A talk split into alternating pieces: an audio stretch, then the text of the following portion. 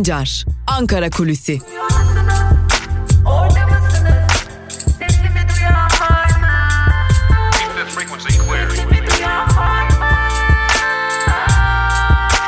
Özgürüz Radyo.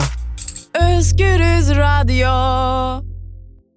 Merhaba sevgili Özgürüz Radyo dinleyicileri. Ben Altan Sancar. Hafta içi her gün olduğu gibi bugün 4 Haziran Perşembe gününde de yine Özgürüz Radyo'da Ankara'dan gündemi aktarmak üzere sizlerle birlikteyiz. Malum Türkiye Büyük Millet Meclisi'nde bir kanun teklifi görüşülüyor ki kuvvetle muhtemel her zaman olduğu gibi AKP ve MHP'nin getirdiği bir kanun teklifi olduğu için de yasalaşacak. Bu kanun teklifinin adı Çarşı ve Mahalle Bekçileri Kanunu. Bu kanunda çeşitli değişiklikler yapılacak. Bu değişikliklerden bazı öne çıkanları çok dikkat çekici toplumsal hayatımızı ve özgürlüklerimizi yakından ilgilendirebilecek e, bir değişiklikten bahsediyoruz zira. Şimdi önce bakalım bu kanun teklifi yasalaşırsa neler gelecek başımıza? Yasa değişikliğiyle birlikte bekçiler zor ve silah kullanma yetkisine sahip olacaklar artık. Yine gösteri yürüyüşlerine ve yine e, özellikle demokratik hakların kullanımlarına karşı e, önleyici tırnak içerisinde söylüyoruz tabii ki bunu önleyici müdahalede bulunabilecekler, tedbirler alabilecekler. Yine tırnak içerisinde aktaracak olursak makul bir gerekçeleri varsa durdurma yetkisini kullanabilecekler. Yetmediği takdirde kimlik ve diğer belgeleri isteyebilecekler.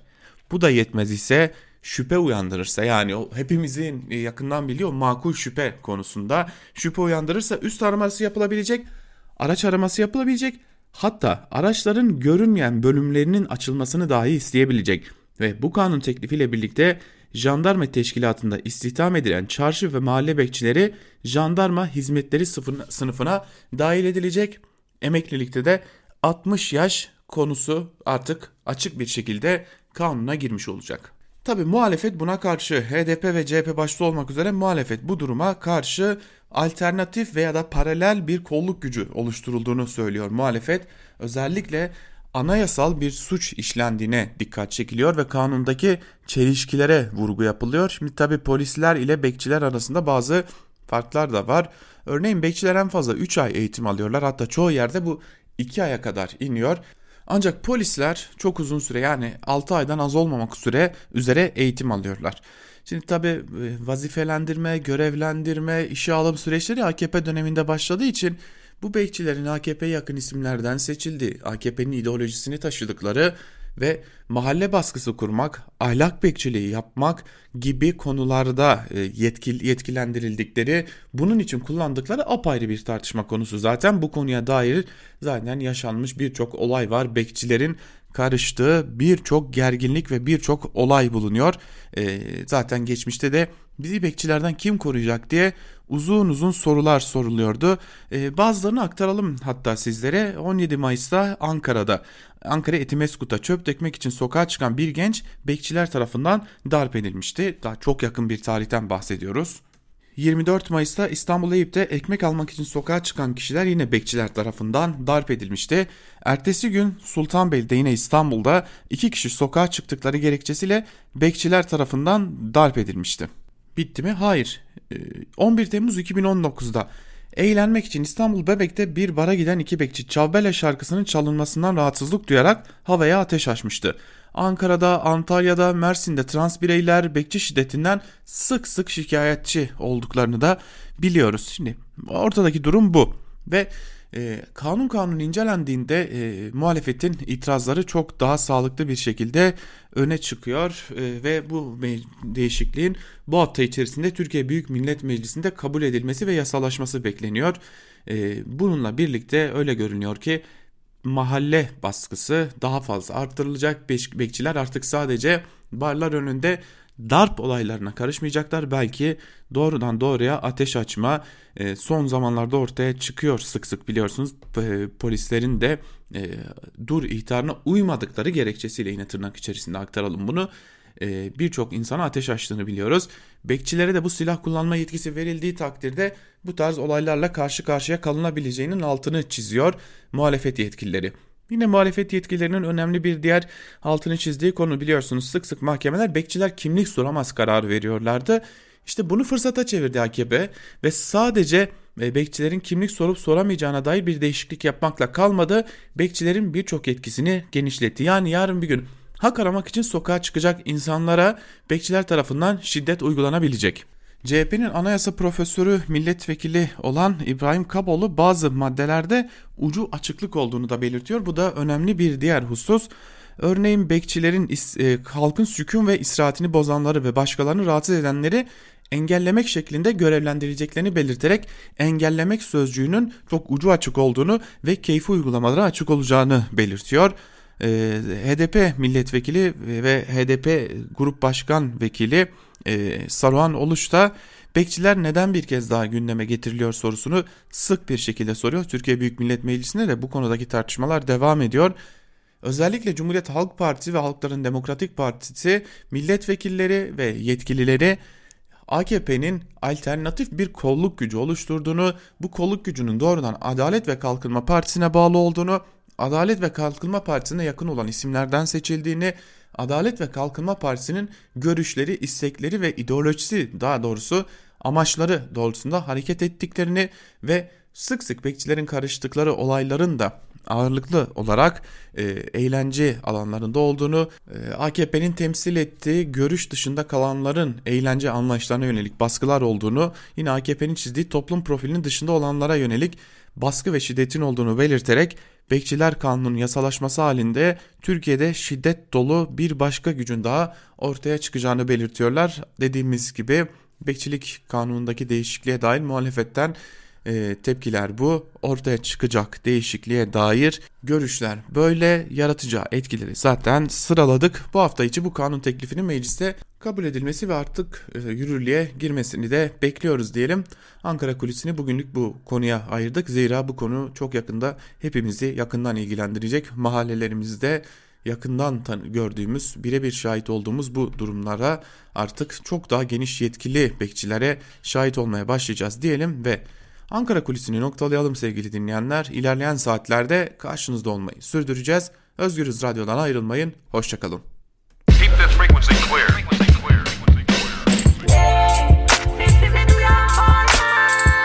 Altan Sancar, Ankara Kulüsi.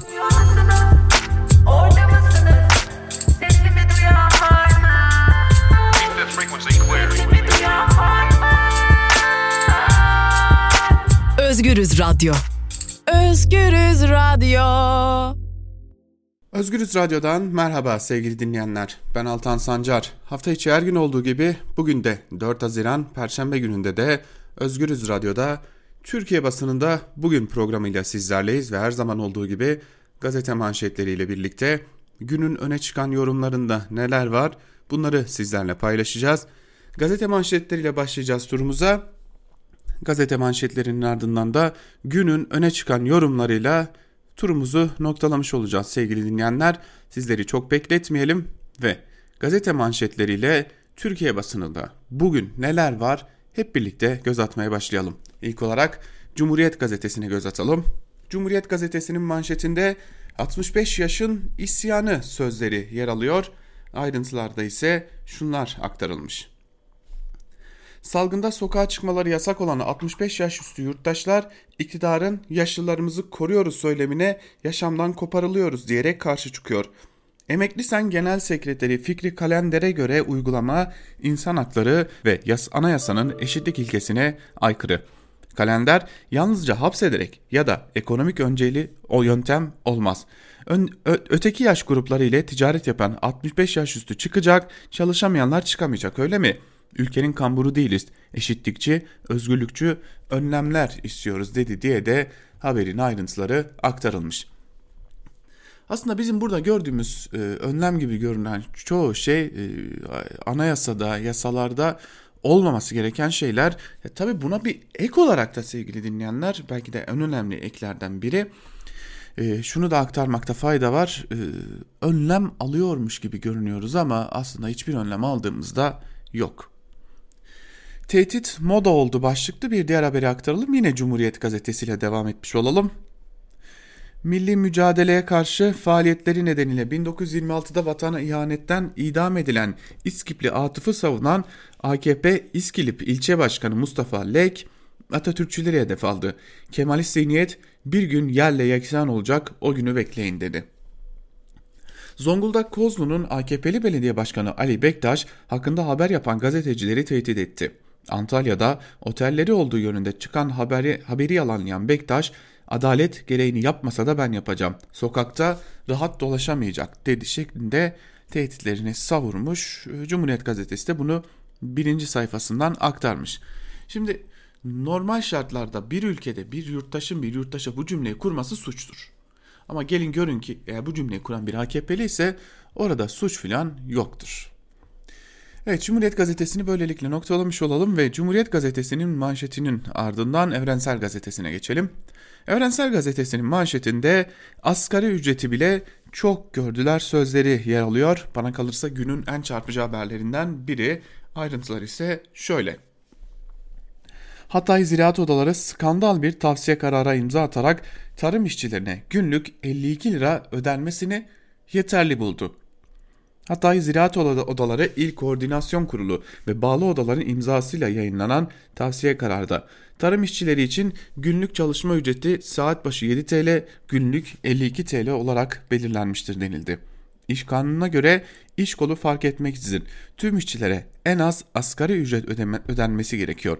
Asgari ücret rakamları baz alındığında günlük 77.6 liraya tekabül ediyor. Ama gelin görün ki Türkiye'de tarım işçilerine görülen ücret 52 lira. 2 ay evde boşuna kalmışız başlıklı bir diğer haberi paylaşalım sizlerle. Eminim çoğunuzun aklından geçen cümle de budur. Hükümetin koronavirüsle mücadelede attığı normalleşme adımları İstanbul'da toplu taşımada yoğunluk ve tehlike yaratıyor. Metrobüsteki kalabalığa isyan eden vatandaşlar biz iki ay evde kaldık ama hiçbir anlamı kalmadı. Boşuna kalmışız dedi şeklinde haberin ayrıntıları aktarılmış. Valla muhtemelen e, rakamları açıklanmayacak ama e, biz muhtemelen o koronavirüs salgınını yüreğimizde derler ya hani içimizde yaşamaya devam edeceğiz. Can kayıpları korkunç bir salgınla karşı karşıya kalacağız ama hiçbir zaman e, sonucunu öğrenemeyeceğiz. Bu da öyle bir gidişatın ilk işareti gibi görünüyor. Geçelim Bir Gün Gazetesi'ne. Bir Gün Gazetesi'nin manşetinde doğaya sahip çıkana tehdit başlıklı manşetiyle çıkmış daha doğrusu. Ayrıntılarda ise şunlar aktarılıyor. İktidar salgını yağma ve talan için fırsat olarak görürken Bursa Yenişehir Kaymakamı Suat Seyitoğlu bir skandala imza attı.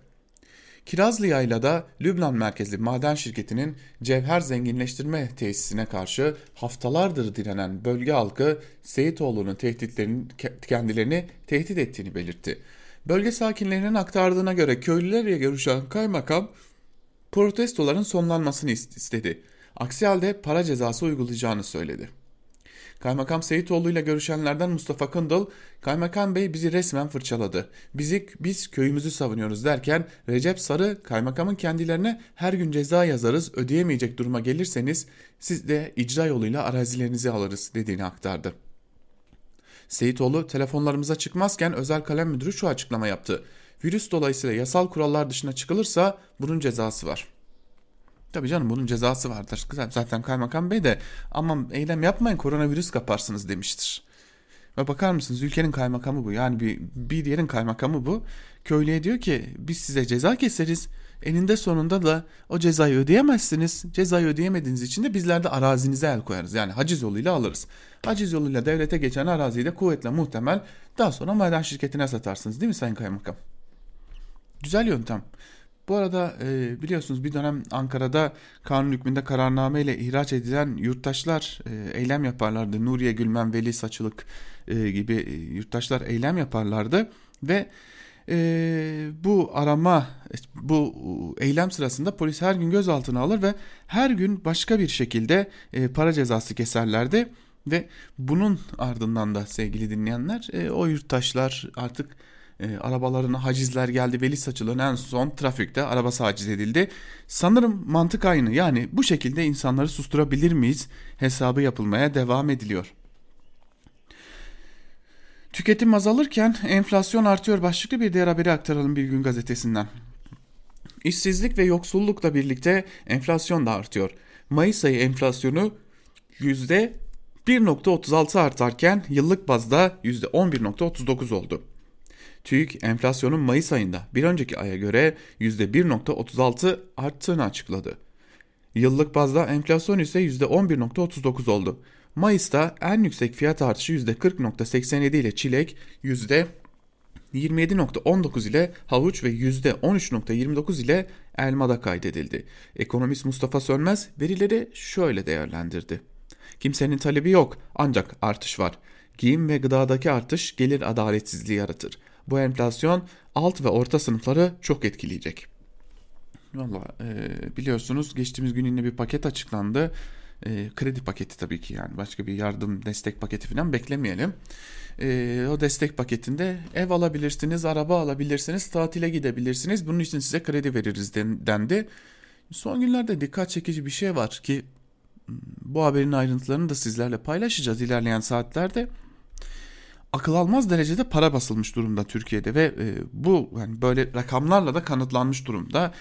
E, gitgide Türkiye tarihinin en fazla para basıldığı döneme e, doğru adım adım ilerliyoruz. Ha bunu nereden anlıyoruz? Bakın bizim elimizde Merkez Bankası'nın verileri şu bu bulunmuyor. Ama e, gidip bankamatiklerden para çektiğinizde ya da bankalardan para çektiğinizde sıklıkla elinize tertemiz paralar veriliyor. Hani e, henüz hiç kullanılmamış ya da çok az kullanılmış paralar veriliyor. Bir ülkede bu paranın yani hiç kullanılmamış tertemiz e, paraların dolaşımının artması demek o ülkede çok hızlı bir şekilde para basıldığına en önemli işaretlerden biri demektir. Bu arada sadece bu fikre kapılan bizler değiliz. E, buna dair e, önemli veriler de bulunuyor. E, CHP milletvekili ve e, genel başkan yardımcısı Aykut Erdoğdu da bunu söylüyor. Yeni para basımına e, önemli işaretler olduğunu dile getiriyor Aykut Erdoğdu da. Bunu da aktarmış olalım. E, Tabi ilerleyen saatlerde dediğimiz gibi ayrıntılarını aktaracağız. Ama piyasadaki paraların neredeyse üçte biri yeni basılmış paralardan oluşuyor diyor.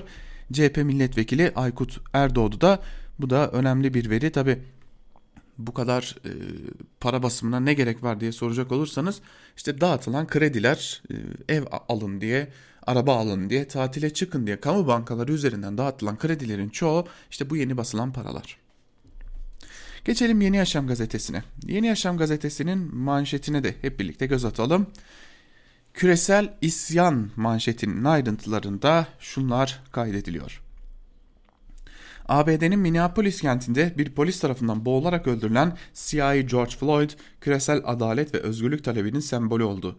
Minneapolis'te başlayan ve kısa sürede Amerika Birleşik Devletleri'nin tüm eyaletlerine sıçrayan gösteriler şimdi de başta Avrupa olmak üzere diğer kıtalara yayıldı.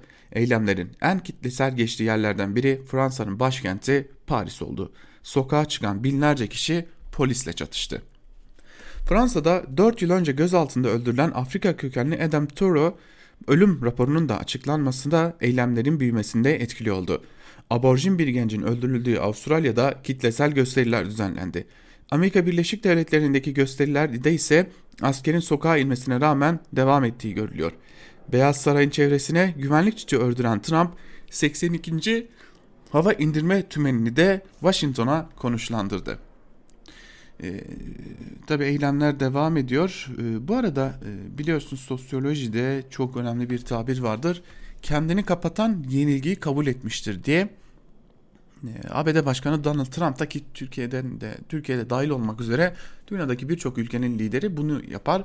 Protestolar başladığında çok sert konuşurlar ama kendi yaşam alanlarını, kendi bulundukları bölgeyi çok ağır bir güvenlik tedbirine e, sokarlar. O alanın dışına da çıkmazlar. İşte e, sosyolojik olarak kendini bir alana kapatan insanın zaten kaybettiği tespitleri her zaman yapılır ve bunun ilerleyen dönemde toplumsal etkileri de görülmeye başlar. Yine Yeni Yaşam gazetesinden aile boyu işkence başlıklı bir diğer haberi de sizlerle paylaşmak istiyorum.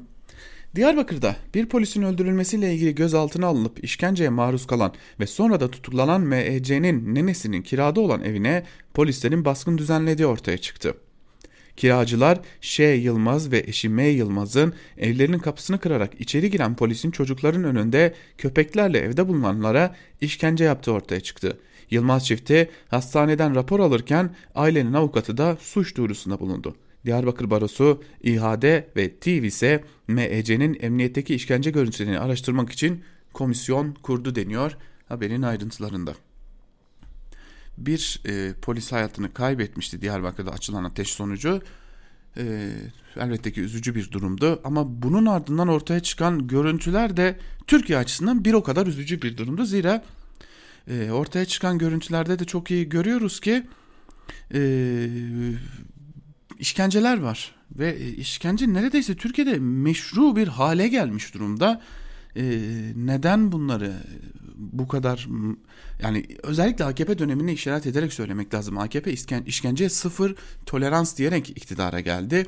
İktidarını böyle sürdürdü. Tabi döneminde işkence kesildi mi? Hayır kesilmedi. En, en bariz örneklerinden biri Engin Çeper vakasıydı. Cezaevinde işkenceyle öldürüldü. E şimdi geçtiğimiz yıllarda yeniden hortlamaya başladı. Giderek de artmaya devam ediyor. Geçelim Karar Gazetesi'ne. Karar Gazetesi'nin manşetinde tarihin en büyük yolsuzluğu sözleri yer alıyor. Ayrıntılar ise şöyle. Sosyal, kültürel, ekonomik hayatı alt üst eden salgın 6 milyon aşkın insana bulaşırken Çin süreci manipüle etmekle suçlandı. ABD, Avustralya, Almanya erken önlem almamızı engelledi diyerek milyar dolarlık tazminat dosyaları hazırladı. Çin'in ise suçlamalardan kurtulmak için şantaj ve rüşvet diplomasisi yürütmeye başladığı belirtildi. Suçlamaların diğer ayağındaki Dünya Sağlık Örgütü'nün raporu ise cinayet gibi manipülasyonu gösterdi. Dünya Sağlık Örgütü Başkanı'nın Pekin'in harika bir iş yaptı açıklamasına rağmen gerçekte minimum bilgi akışı olduğu belirtildi. Örgüt yetkilisi TV'den 15 dakika önce veri paylaşıyorlar. Yakınla, yakınmasıyla birlikte Dr. Maria Van Kerkhoven'ın bu bilgiyle plan yapamayız bilgileri sözleri raporlara yansıdı. Dünya Sağlık Örgütü içinden hiçbir birimin uyarıda skandalı işaret etmemesi ise yanlışı düzeltecek bir iç denetim mekanizması olmadığını gündeme getirdi deniyor haberin ayrıntılarında. Şimdi e, dikkat çeken bir durumla karşı karşıyayız. E, öyle görünüyor ki Dünya Sağlık Örgütü'nden bir takım veriler gizlenmiş. E, sadece Dünya Sağlık Örgütü'nden veriler gizlenmekle kalmamış. Dünya Sağlık Örgütü de bu verilerin peşine düşmemiş ve hala da bu tarz manipülasyonlara devam ediyorlar. Ee, kızıyoruz bazen Trump'a. Ee, Trump tarihin gördüğü en büyük ABD e, başkanı ırkçılardan biri elbette ki. Ee, neresinden tutsak elimizde kalır ama Dünya Sağlık Örgütü'ne gösterdiği tepki çok da yersiz değilmiş gibi de görünüyor. Perinçek AKP'yi yönettiğini söylüyor. Erdoğan da sen kimsin diyemiyor başlıklı. Bir diğer haberi aktaralım sizlere. AKP içerisindeki kavganın büyüdüğüne dair önemli bir işaret. AKP'den ayrılarak parti kuran Ahmet Davutoğlu şu değerlendirmeleri yapmış. Gelecek Partisi'nin çıkışını engelleme saldırma görevi Bahçeli ile Perinçek'e verilmiş gözüküyor. Bu da onların iş bölümü. Perinçek AKP'yi biz yönetiyoruz diyor. Herkese ayar veren Cumhurbaşkanı Erdoğan ise Perinçek'e sen kimsin diyemiyor. AKP'de ciddi bir iç gerilim yaşanıyor. Demokrat nitelikli AKP'liler biz bunun için mi bu kadar mücadeleyi verdik sorgulaması içinde. Bu açıdan birçok kişinin yeni arayışta olacağı dinamik bir sürece giriyoruz demiş Ahmet Davutoğlu. Bakalım AKP içerisindeki kavga nasıl devam edecek. Geçelim Sözcü gazetesine. Sözcü gazetesinin manşetinde 65 yaş öfkeli. Bunun hesabını sandıkta sorarız sözleri yer alıyor. Ayrıntılar ise şöyle. 3 aya yakın süredir sadece pazar günleri 3-4 saatliğine dışarı çıkabilen 65 yaş ve üstü milyonlar bunun yarını var bizden oy beklemeyin diyor şeklinde ayrıntılar da şöyle. Koronavirüs önlemleri kapsamında 65 yaş ve üstü vatandaşlarımızın sokağa çıkması 22 Mart'tan itibaren yasaklanmıştı. 1 Haziran'da hızlı bir şekilde normale dönüldü. Toplu ulaşımda sosyal mesafe sınırı kaldırıldı. Ancak evlerinde özgürlük bekleyen yaş almış vatandaşlarımız için bir müjde çıkmadı. Sokakların normalleştiğini gören 65 yaş ve üstü biz niye hala evdeyiz? Bu iş bizim için cezaya dönüştü. Hesabını sandıkta soracağız diyerek de haberin ayrıntıları paylaşılmış. Bu 65 yaş üstü de her geçen gün ciddi bir konu haline gelmeye başlıyor. Cumhuriyet gazetesi de bu konuyu manşetine taşımıştı biliyorsunuz az önce onu da sizlerle paylaşmıştık. Ve Sözcü gazetesini de noktalayalım. Hızlıca bir de hükümetin gazetelerinde neler var onlara bakalım. Sabah gazetesi değirmenin suyu nereden başkan manşetiyle çıkmış. Ayrıntıları ise şöyle. 14 ayda Bahçeli Evler'deki mütevazı daireden Boğaz'da ultra lüks malikaneye CHP'li Beşiktaş Belediye Başkanı Rıza Akpolat'ın göz kamaştıran yükselişi. Akpolat başkan seçilmeden önce Bahçeli Evler'de 40 yıllık mütevazi bir dairede yaşıyordu. Koltuğa oturunca önce Ulus'ta lüks bir siteye taşındı, sonra Kuruçeşme'de ultra lüks bir villa kiraladı. Maaşı 20 bin lira olan Akpolat, Boğaz'a Nazır Villa'da ayda 60 bin lira, 7 bin lira da aidat ödüyor. Villada kaçak tadilat yaptıran Akpolat ve eşin, e, eşine de 2 milyon liralık lüks cip aldı diye manşetin ayrıntıları da aktarılmış. Ve geçelim Hürriyet gazetesine. Hürriyet gazetesinin manşetinde ulaşımda sert fren sözleri yer alıyor. Ayrıntılar ise şöyle.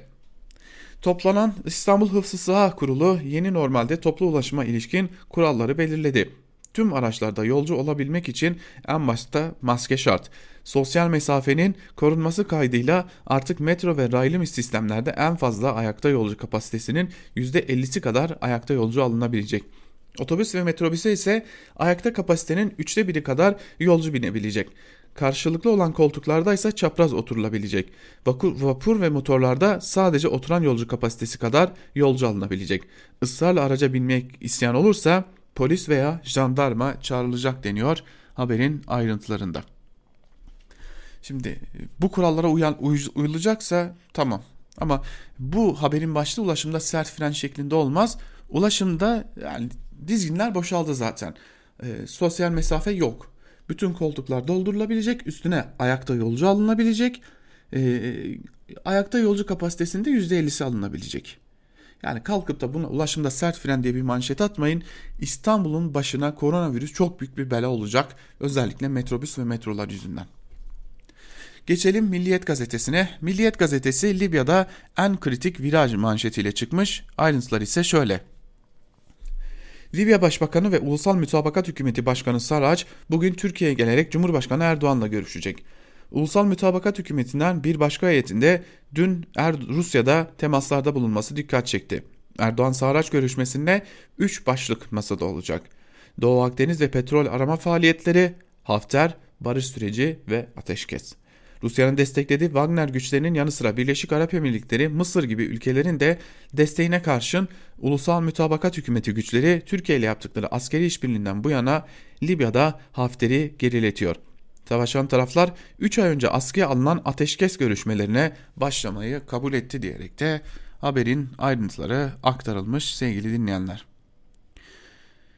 Geçelim bir diğer gazeteye Yeni Şafak. Yeni Şafak'ın manşetinde ise aynı tezgah peşindeler sözleri yer alıyor. Cami, cemevi ve kiliseleri son bir ayda ayda falan saldırılar 2006-2007 yılları arasında Raip Santoro, Hrant Dink cinayetleri ve zirve yayın evi katliamını akla getirdi. O dönem provokasyonlarda izi olan, delilleri tarif eden ve dosyaların üstünü örten FETÖ'cülerin yeniden sahne alması dikkat çekiyor denmiş haberin ayrıntılarında. Günlerdir söylüyorum yine söyleyeceğim söylemekten de bıkmayacağım sevgili dinleyenler.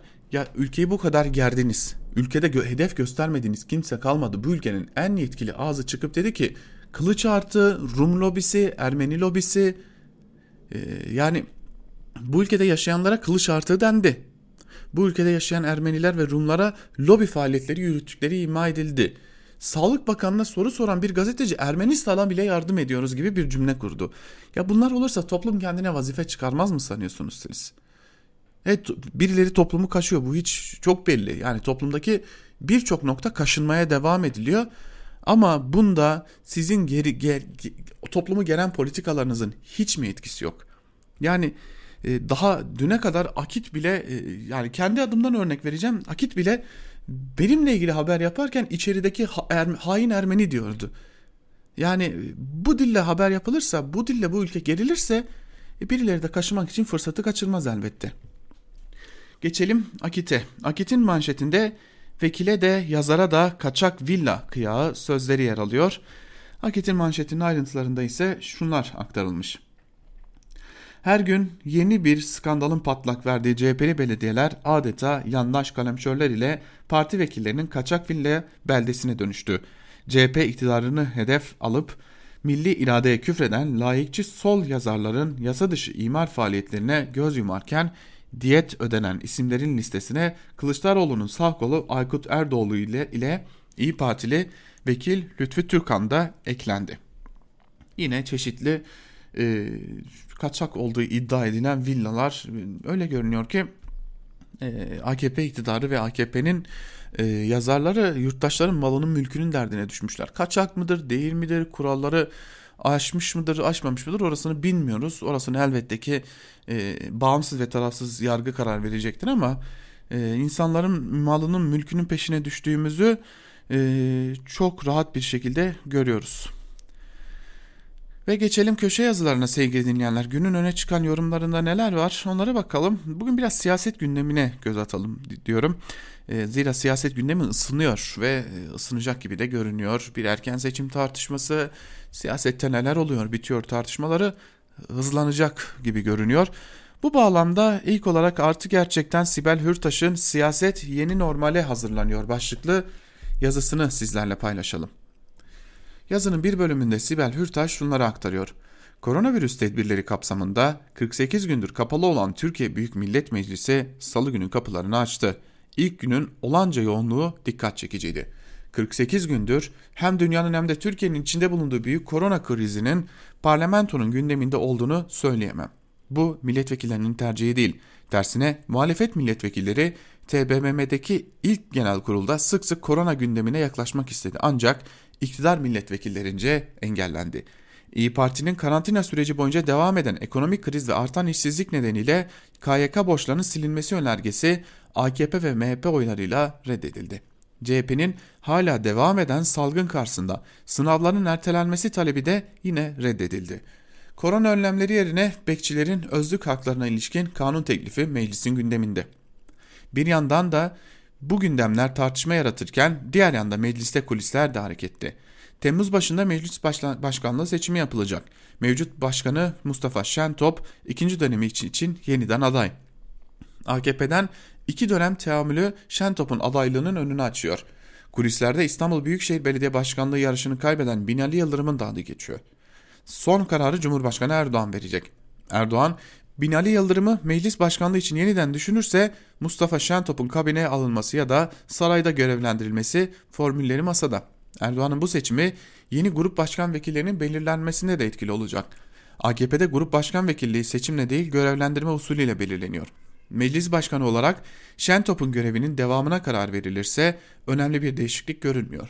Ancak Binali Yıldırım'ın meclis başkanlığına getirilmesi durumunda AKP'nin grup başkan vekilleri de değişecek. Kısaca Şentop ekibi gidecek, Yıldırım'ın ekibi gelecek. CHP'de de aynı seçim heyecanı mevcut. Meclis Başkan Vekili için Levent Gök'ün görevine devam etmesi seçeneği masada. CHP kulislerinde daha önce genel sekreterlik görevinden istifa eden Akif Hamza Çebi ile Artvin Milletvekili Uğur Bayrak Tutan'ın bu görev için aday olacağı konuşuluyor. CHP'de AKP'nin aksine görevlendirme seçim usulüyle yapılıyor. CHP Mart ayında yapacağı kurultayı koronavirüs tedbirleri kapsamında ertelemişti. CHP'nin bilim kurulunun izin vermesi halinde Eylül ayında kurultayını yapmasına kesin gözüyle bakılıyor. AKP'de de kongre süreci, süreci başlatılmış. Ancak kongre korona virüs nedeniyle durmuştu. Yüzü aşkın ilçe kongresini tamamlayan AKP'de geri kalan 700 kongrenin gerçekleşmesi için bir takvim üzerinde çalışılıyor. AKP'nin 2020 yılı sonu 2020 yılı başında yapmayı planladığı 7. büyük olağan kurultayı da böylece ertelenmiş oldu. Büyük kurultayın bahar aylarında yapılacağı konuşuluyor. Türkiye sosyal hayatta yeni normali yaşamaya başladı. Siyasi hayatın yeni normali nasıl şekilleneceği ise bu yaz gerçekleşecek seçimler maratonuyla belirlenecek diyor Sibel Hürtaş. Ee, tabii bir de gündemimizde erken seçim var. Bu erken seçim gündemine dair de Mustafa Balbay bir yazı kaleme almış ve e, yazısının başlığında erken seçim elvasını karmak için sözlerini kullanmış. Bir bölümünde ise Balbay şunları kaydediyor. 25 Aralık 2017'de Hürriyet'te Abdülkadir Selvi'nin yazısının başlığı şöyleydi. Erken seçim yok. Selvi şöyle devam etmişti. Muhalefet liderine kötü bir haberim olacak. 2018'de erken seçim yok. Selvi haklıydı. İktidardan iyi haber alan öteki yayın organlarında da aynı hava vardı. Erdoğan'ın 2 Nisan 2018'de partisinin MYK toplantısında söyledikleri şu başlıkta haber oldu. Erdoğan net konuştu, kesinlikle erken seçim yok. 4 Nisan 2018'de de Bahçeli paralel bir şekilde haber oldu. Erken seçim yoktur. 2019'da Cumhurbaşkanlığı ve milletvekilliği seçimleri var. Aradan 2 hafta geçti. 18 Nisan Erdoğan Bahçeli buluşmasından sonra şu çıktı. 24 Haziran 2018'de seçim var. Sanki bunlar yaşanmamış gibi Erdoğan bugünlerde erken seçimin olmayacağını, önümüzde 3 yıllık dönem olduğunu, seçimlerin 2023'te yapılacağını söylüyor. Sonuçta erken seçim haberlerini iktidar diri tutuyor. Tamamen kendisine ait olan medyayla yönlendirdiği medyaya dese ki erken seçim sözünü ağzınıza almayın. Onun yerine Afrika'dan gelecek çöl sıcaklıklarının etkisini konuşun. O gün ekranlar iklim mühendisleriyle dolar. AKP erken seçim tartışmasını tek başına gündemde tutmuyor. Etrafına milletvekillerinin parti değiştirmesini, darbe tartışmalarını, yeni partilerin gereksizliğini de koyuyor. Böylece dört başı mamur bir siyasi gündem oluşturuyor. Demokrasi rayına oturmuş bir ülkede erken seçim tartışması temel iki nedenle olur. 1. Muhalefet ülkenin iyi yönetilmediğini ortaya koyar, bir an önce iş başına gelmek için sabırsızlanır. 2. İktidar olağanüstü bir başarı elde etmiştir, bunu soğumadan oya dönüştürmek ister. Şu an bunların ikisi de yok. İktidarın kaygısı ise erken geç seçim değil, kazanacağı seçim. Ne zaman kazanacağı düşünürse o zaman seçime gidecek. Belki yarın, belki yarından da yakın, belki 2023'ten de uzak. Erdoğan 30 Mart 2020'de yeni dönemin siyasi yol haritasını çizdi. Kutuplaşmaya, rakipleri düşmanlaştırmaya, hatta şeytanlaştırmaya devam. Gördüğümüz şu. Erdoğan Partisi'nin ve partisiyle hareket edenlerin toplam oyunun 24 Haziran 2018'den bir fazla olduğuna inandığı gün seçime gider. Kar, kış, yaz, güneş dinlemez. Gerekçe mi? Bundan kolay ne var? Bahçeli bir konuşma yapar. O gün ne zaman gelir? Ekonomi iyiye gidiyor havası verilecek bir ortam oluşursa. Salgından çok başarılı çıktık. Dünyaya fark attık denilebilecek bir durum oluşursa. Millet İttifakı çatlarsa Deva ve Gelecek Partisi kuşatılır, kuratılır, yalnızlaştırılır, gündemden uzaklaştırılırsa. Dört şıktan üçünü katmadan erken seçim helvası zor karılır diyor Mustafa Balbay'da yazısının bir bölümünde. Yine Ankara gündeminden bir yazıyla devam edelim. Muharrem Sarıkaya Habertürk gazetesinden siyasette daraltılmış korkusu başlıklı yazısının bir bölümünde şunları kaydetmiş. Merhaba deyip sohbete başladığınızda konuyu anında seçim olup olmayacağına ilişkin sorularla sandığa taşıyorlar. Üzerinde durdukları en önemli konu siyasi partiler ve seçim kanunlarında yapılacak düzenleme. Öncelikle barajın %10'dan %5'e inmesinden bütün hepsi hoş hoşnut. Üzerinde durdukları ise seçim bölgelerinin yeniden düzenlenmesini getiren esnek daraltılmış bölge uygulaması.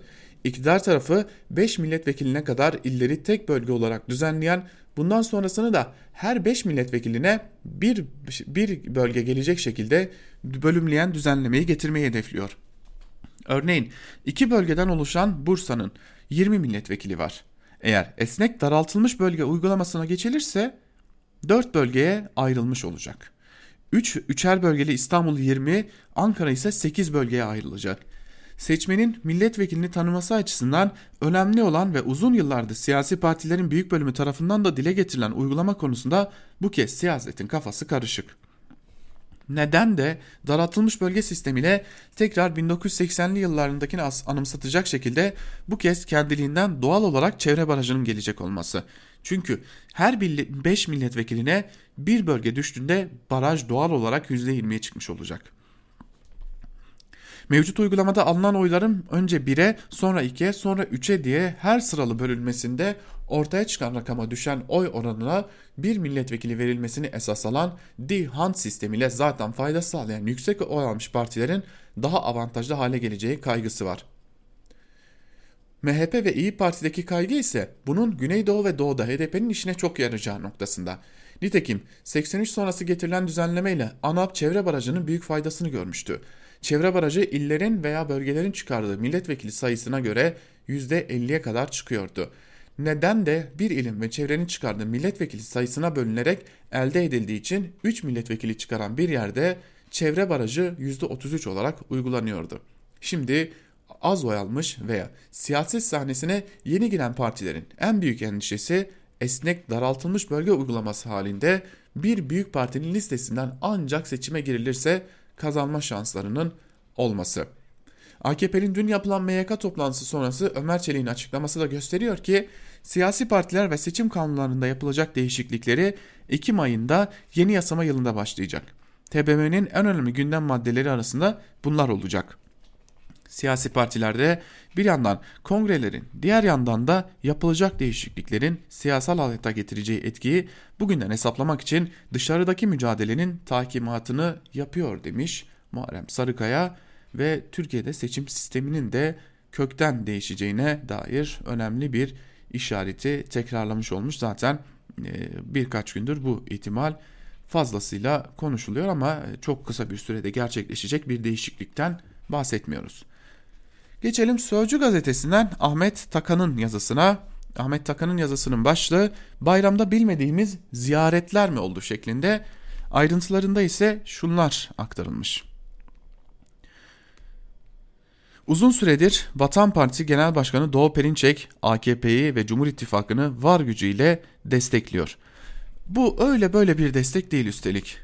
Partinin yayın organları Aydınlık Gazetesi ve Ulusal Kanal ile diğer yancı konuşur ve yazarları AKP'nin kim karşısına çıkarsa lime lime ediyorlar.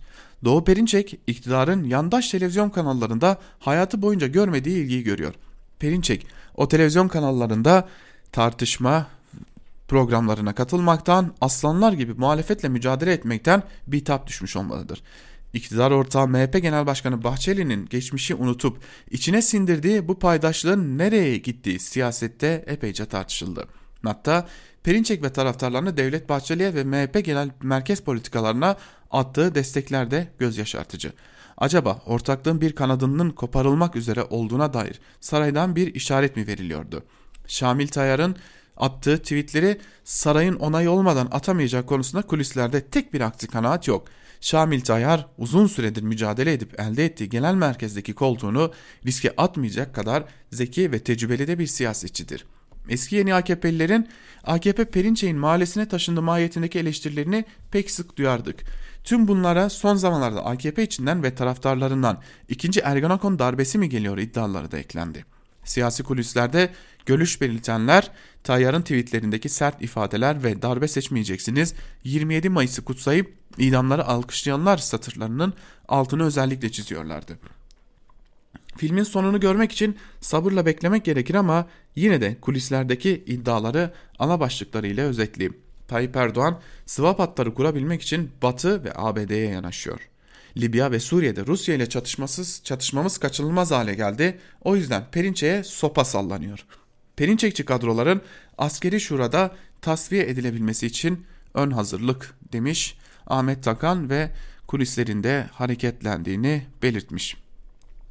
Ve son olarak hazır Suriye konusunu Ahmet Takan gündeme getirmişken Suriye konulu bir yazıyla devam edelim sizlere ve bu yazıyla artık e, Türkiye basında bugün programımızı noktalayalım ve sözü genel yayın yönetmenimiz Can Dündar ve Özgür Yorum'a bırakacağız bu yazının ardından. Can Dündar da son olarak gündeme gelen bekçi düzenlemesine dair konuyu ayrıntılarıyla sizler için yorumlayacak ve biz de son olarak Hediye Levent'in gelmekte olan başlıklı yazısını sizlerle paylaşalım. Amerika Birleşik Devletleri'nin Suriye yönelik yaptırımları Haziran ayı itibariyle yürürlüğe giriyor. Suriye hep yaptırım altında bir ülke oldu, yeni bir şey yok dememek gerek. Bu defa durum çok farklı. Bu defa durum çok kötü.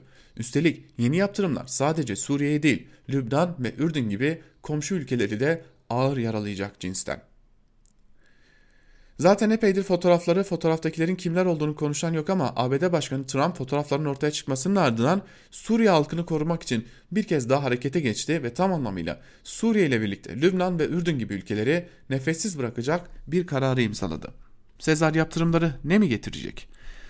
Suriye'nin yerel sanayisi, fabrikaları, atölyeleri savaş döneminde ağır hasar gördü yeniden üretime başlamaları için teknoloji, ham madde vesaire gerekli. Suriye doğrudan ve ikinci üçüncü şahıslar şirketler üzerinden mal, malzeme satan herkes kara listeye alınacak. Suriye'nin savaş sonrası dönemde yaşadığı ekonomik kriz derin bir işsizlik sorununu tetikledi. On binlerce genç iş arıyor. Yeni yaptırımlar ekonominin toparlanmasına bağlı olarak rayına girecek olan istihdamı daha doğmadan boğacak. İstihdam yoksa iş de yok. Yani çatışmalardan kaçanlara ek olarak yeni bir mülteci akınının başlaması olası. Yaptırımlar yerel sanayinin yanı sıra BM, UNICEF, UNESCO gibi uluslararası kuruluşları da kapsıyor. Trump'ın gerekçesi ABD parası Suriye'ye gitmesini ancak Trump geçtiğimiz yıllarda Filistin ve Lübnan gibi bölgelerde BM yardımına muhtaç yüz binlerce Filistin doğrudan etkileyen başka bir karar almış ve BM'nin ilgi, ilgili ajansına yaptıkları desteği kesmişti. Şam ile işbirliği yapan ülkeler de yaptırıma dahil. Mesela Rusya ve İran'ın askeri işbirlikleri yaptırım kapsamına giriyor. Rusya ABD yaptırım uyguluyor diye Şam'a desteğini kesmez ancak bu durumun ne gibi sonuçlar doğuracağı da belirsiz. Suriye 2011 öncesinde yaptırımları bölgedeki siyasi ilişkileri sayesinde delecek birçok alternatif kanal oluşturmuştu. Ancak artık ne o siyasi ilişkiler kaldı ne de alternatif kanallar. Üstelik İran ve Rusya gibi ülkeler de farklı derecelerde olmak üzere yatırı, yaptırım altında ve ekonomik sarsıntılar yaşıyor. Velhasıl Trump'ın Suriye halkını korumak adına imzaladığı yaptırımlar paketi milyonlarca insanın boğazına yapışmış ele dönüşecek. Peki yaptırımlar ne işe yarayacak?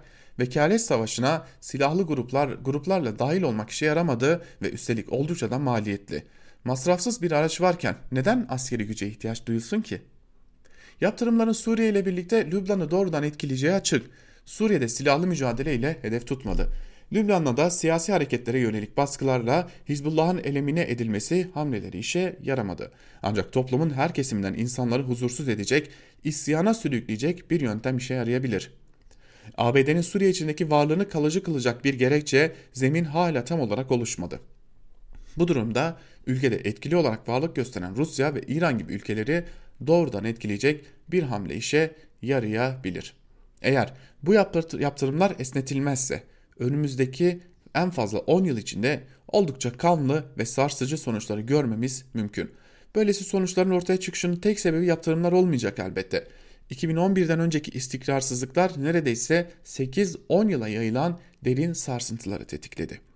Son 8-10 yıllık sarsıntıların sonuçlarını kestirmek hala güçken üstüne bu süreci perçinleyecek bir etkisi olacak yaptırımların.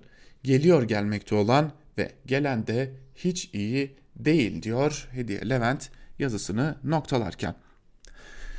Evet sevgili dinleyenler, bugünlük de Türkiye basında bugün programımızı noktalıyoruz. Bugün sözü biraz fazla uzattık. Genel yayın yönetmenimizin süresinden çaldık. O yüzden sözü çok uzatmayalım ve bizler Türkiye basında bugün programını noktalarken yarın yine aynı saatte Özgür Radyo'da görüşmek üzere diyelim. Barışla, huzurla ve sevgiyle kalın. Yarın görüşmek üzere. Söz Can Dündar'da.